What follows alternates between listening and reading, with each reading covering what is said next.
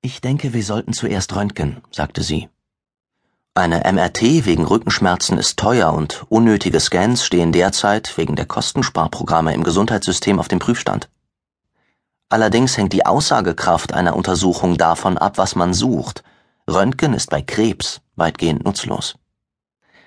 Und wenn wir Röntgenaufnahmen in Beugung und Streckung machen, vielleicht wäre die realistischere Diagnose dann eine isthmische Spondylolisthesis, schlug ich vor. Im Spiegel konnte ich sehen, wie sie den Begriff googelte. Wirbelgleiten. Dabei handelt es sich um eine Fraktur der Interartikularportion, eine häufige Ursache für Rückenschmerzen bei jüngeren Leuten. Bis zu fünf Prozent sind davon betroffen. Gut, ich beantrage das. Danke, sagte ich. Warum war ich in einem Patientenkittel so kleinlaut, im Chirurgenmantel so gebieterisch? Immerhin wusste ich über Rückenschmerzen mehr als diese Ärztin, denn ein großer Teil meiner Ausbildung zum Neurochirurgen bestand aus der Beschäftigung mit Wirbelsäulenproblemen. Vielleicht konnte ein Wirbelgleiten aber auch der Grund für meine Schmerzen sein. Immerhin litt eine nicht gerade unbedeutende Anzahl junger Erwachsener darunter. Und Metastasen an der Wirbelsäule mit 30? Die Wahrscheinlichkeit konnte nicht bei mehr als 1 zu 10.000 liegen aber selbst wenn Krebs in jungen Jahren tausendmal häufiger auftreten würde, wäre er immer noch weniger verbreitet als ein Wirbelgleiten. Vielleicht machte ich mich einfach nur selbst verrückt. Als die Röntgenbilder gekommen waren, war nichts auffällig. Wir schrieben also meine Symptome der vielen Arbeit und dem beginnenden Alter zu, vereinbarten einen späteren Kontrolltermin und ich widmete mich wieder meinen Patienten.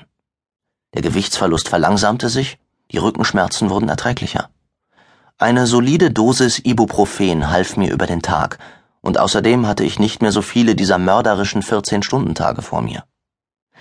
Auf der langen Reise vom Medizinstudenten zum Professor für Neurochirurgie war ich fast am Ziel.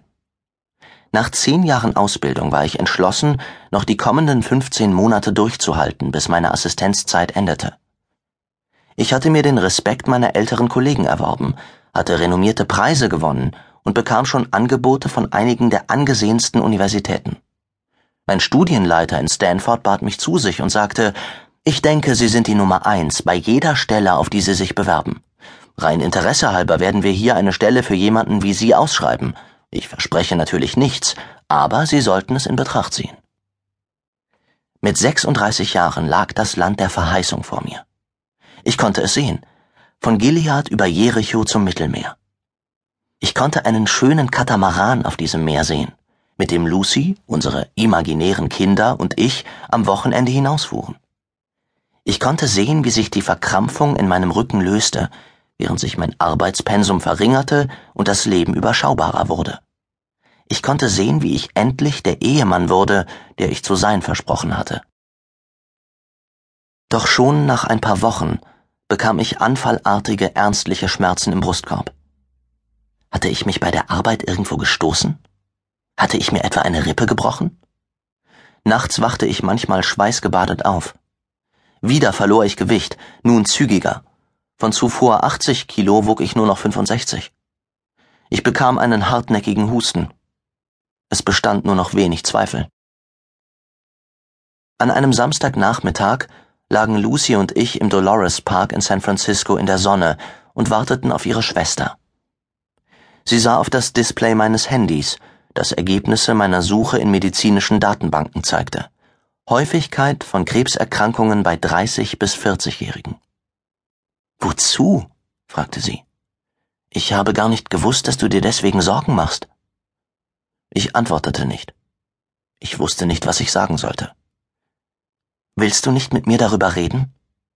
Sie war bestürzt, weil auch sie sich die ganze Zeit unausgesprochen Sorgen gemacht hatte.